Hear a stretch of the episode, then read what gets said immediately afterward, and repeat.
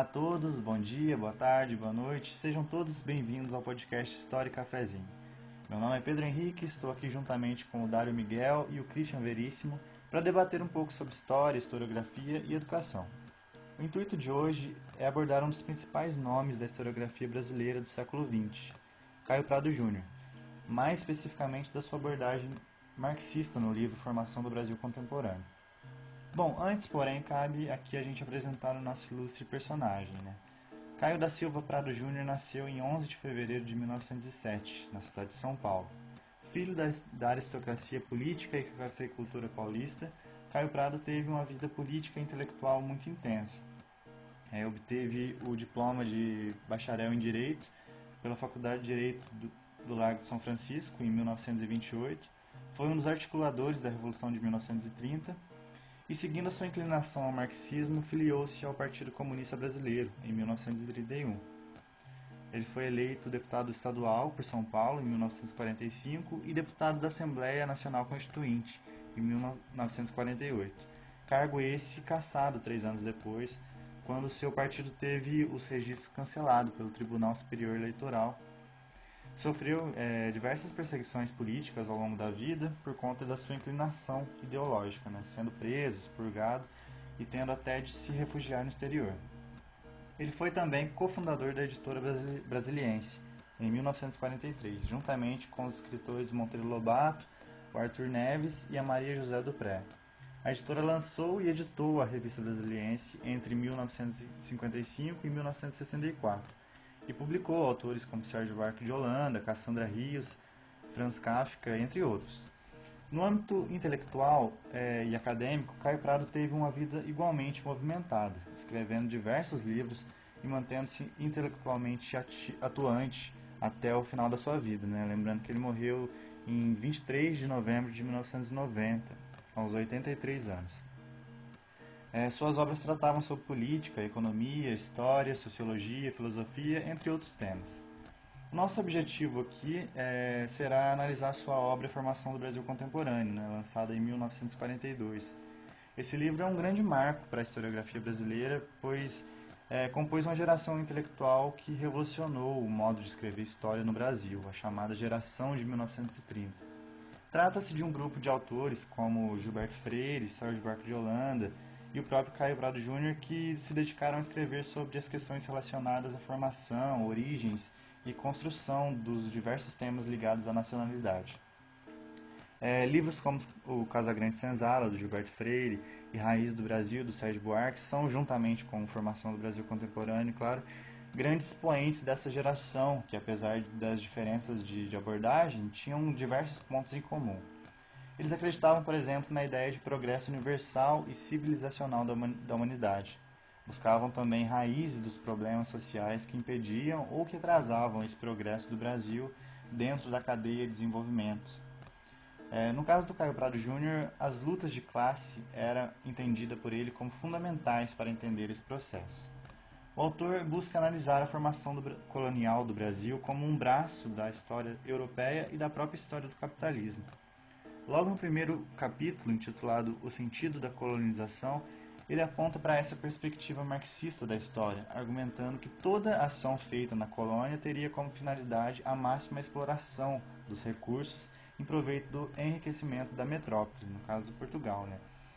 deixando claro uma grande diferença entre a colonização tropical, por exemplo, da América Portuguesa, e a colonização inglesa no norte do continente, sendo essa última composta por indivíduos que fugiam das desigualdades e perseguições religiosas na Inglaterra, em busca de um novo lugar para viver, é, com o intuito de criar uma suposta colônia de povoamento.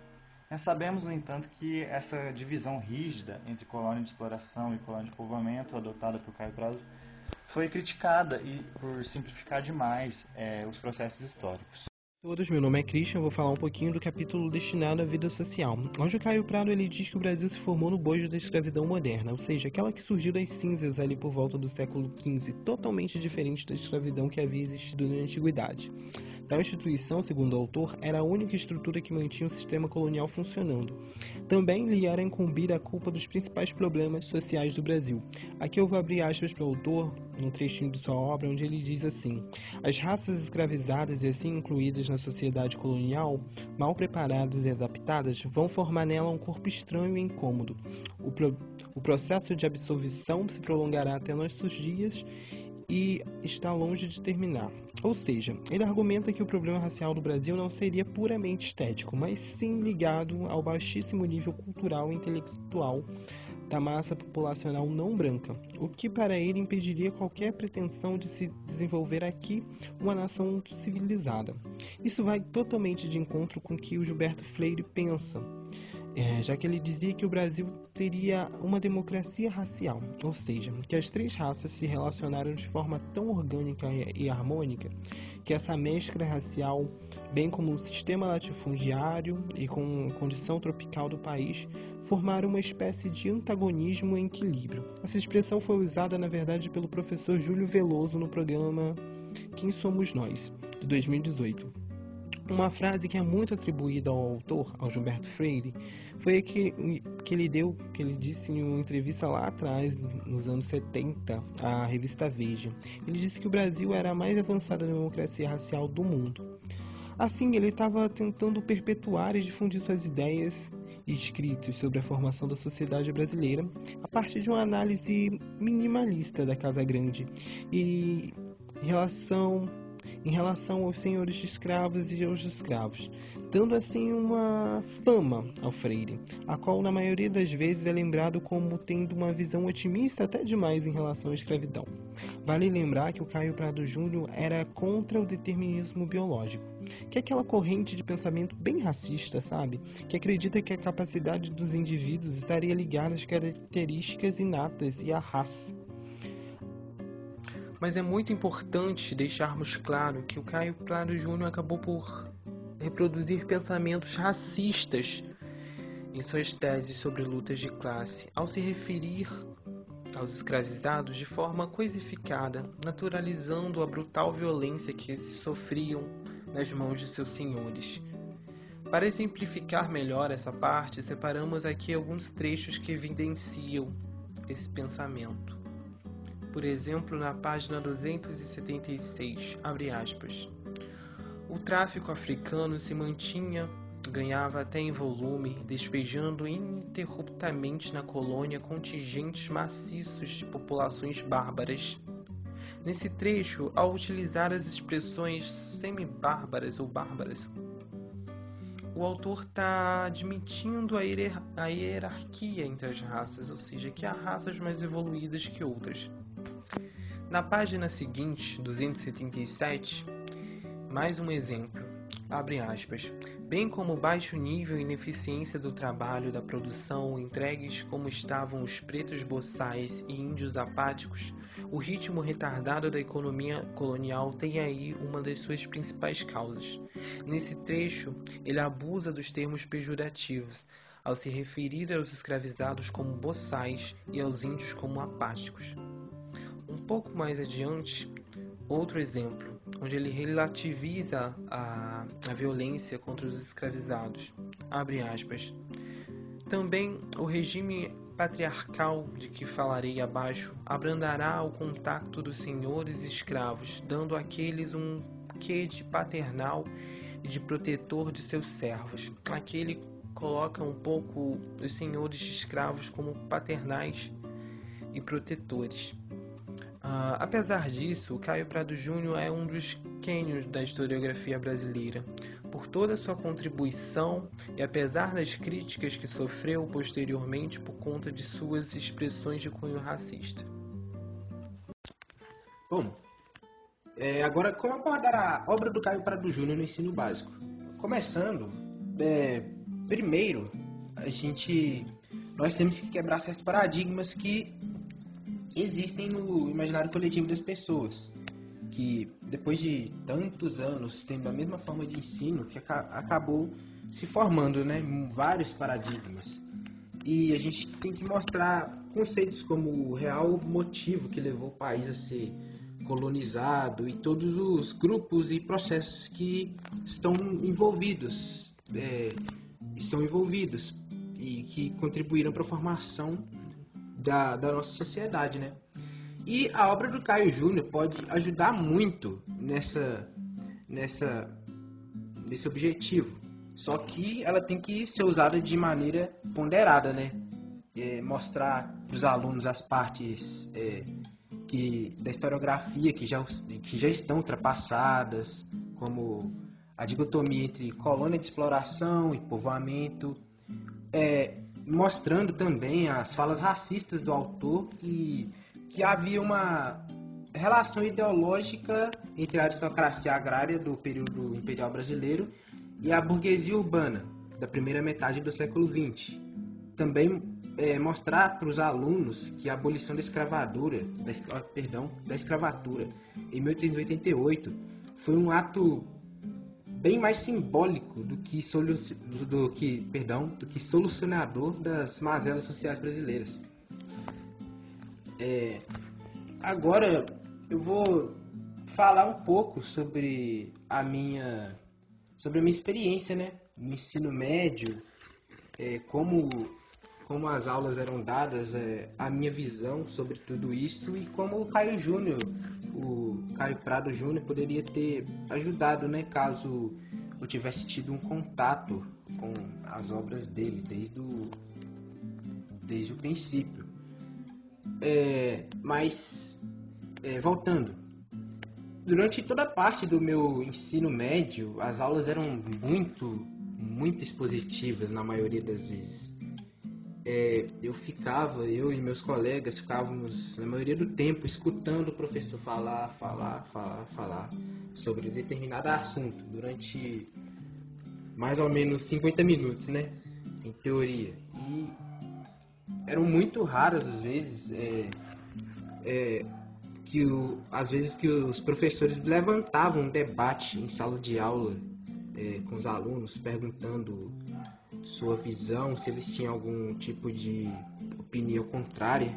Eu lembro, cara, no meu segundo ano, no meu terceiro ano, na matéria de história, a professora tinha uma forma de ensinar que a gente ficava escutando ela falando é, o que estava anotado no caderno dela, a gente tinha que copiar em tópicos. Isso em quase todas as aulas. E assim, de vez em quando ela parava para conversar com os alunos, explicar certas coisas, certas questões que a gente perguntava. E isso era muito maçante, cara. A gente ficava escrevendo sem parar, escutando ela durante, durante quase uma hora. E eu, sendo sincero, grande parte das vezes não entrava, o conteúdo não ficava na minha cabeça. E a matéria também, a matéria que era apresentada, ela não fugia muito do que do que eu tinha visto no fundamental. Pode-se dizer que foi uma grande o meu ensinamento foi uma grande revisão do que do que eu tinha visto no fundamental, tirando algumas coisas que eu realmente não, não tinha visto. E cara, eu não eu também não posso, eu não culpo os meus professores e nem, nem a escola em si pela maneira como como a aula era dada, que o, problema ia muito mais além disso, começando pelo, pelo tempo. 50 minutos. 50 minutos e o professor tinha para dar aula, para rebolar para conseguir dar aula, e, e nisso, tipo assim, batia o sinal, se descontava um tempinho que o, que um professor levava de ir até uma, de uma sala até a outra, né? Às vezes era menor, porque uma sala estava do lado da outra, e tinha que esperar os alunos fazerem silêncio, e aquela coisa toda, fazer chamada e mal mal cumprimentar, né? E uma visão, num dia bem otimista, é, no mínimo, tipo, já se perderam 10 minutos. Fácil. E as condições de trabalho também não eram, não eram muito boas para os professores, porque aula, sala de aula com 45 alunos, apertado, quadro negro, né, com, com o giz ainda, e eu lembro que na minha escola eu tinha apenas uma sala com um projetor e uma com televisão. Então, já viu as aulas que. Tipo assim, se, tá, se você está esperando uma aula mais expositiva ou talvez até mais divertida, interessante, com os slides, um filme, não é todo dia que você vai ter, não. dá para contar nos dedos, eram bem raras. Então não, não posso culpar, não culpo de maneira nenhuma. Mas é, apesar disso, das dificuldades, não é, não é impossível ter aulas que dariam para ter um debate, um debate mais interessante sobre a matéria, né? Como por exemplo, é, o professor poderia levantar um debate sobre Caio, Caio, perdão, Caio Prado Júnior versus Gilberto Freire, né? Discutindo sobre a, a visão divergente que os, que os dois tinham, né? E poderia ter, e poderia ser interessante. É, é claro, se o professor não generalizar ou simplificar demais as matérias. Então, impossível não é, né? Se levantar um debate. E creio eu, cara, que não, minha visão sobre, sobre história, sobre historiografia teria sido bem mais diferente se eu tivesse tido contato com a obra de Caio, do Caio Prado Júnior mais cedo. Realmente, seria bem mais diferente se eu tivesse tido contato com ele no meu ensino básico. Minha, a minha concepção, minha visão sobre a formação da sociedade brasileira, sobre como ela se formou, seus pormenores, teria sido bem mais ampla é, as, as lutas das, das demais classes, o contexto, realmente eu teria tido uma visão bem diferente. É uma pena, né? Que infelizmente eu não tenha tido, mas quem sabe no futuro as próximas, as próximas gerações de alunos que vão vir por aí tenham um modelo de aula mais mais diversificado, melhor, né? E, bom, é isso, né? Por hoje é só. E esperamos que vocês tenham gostado. Até a próxima.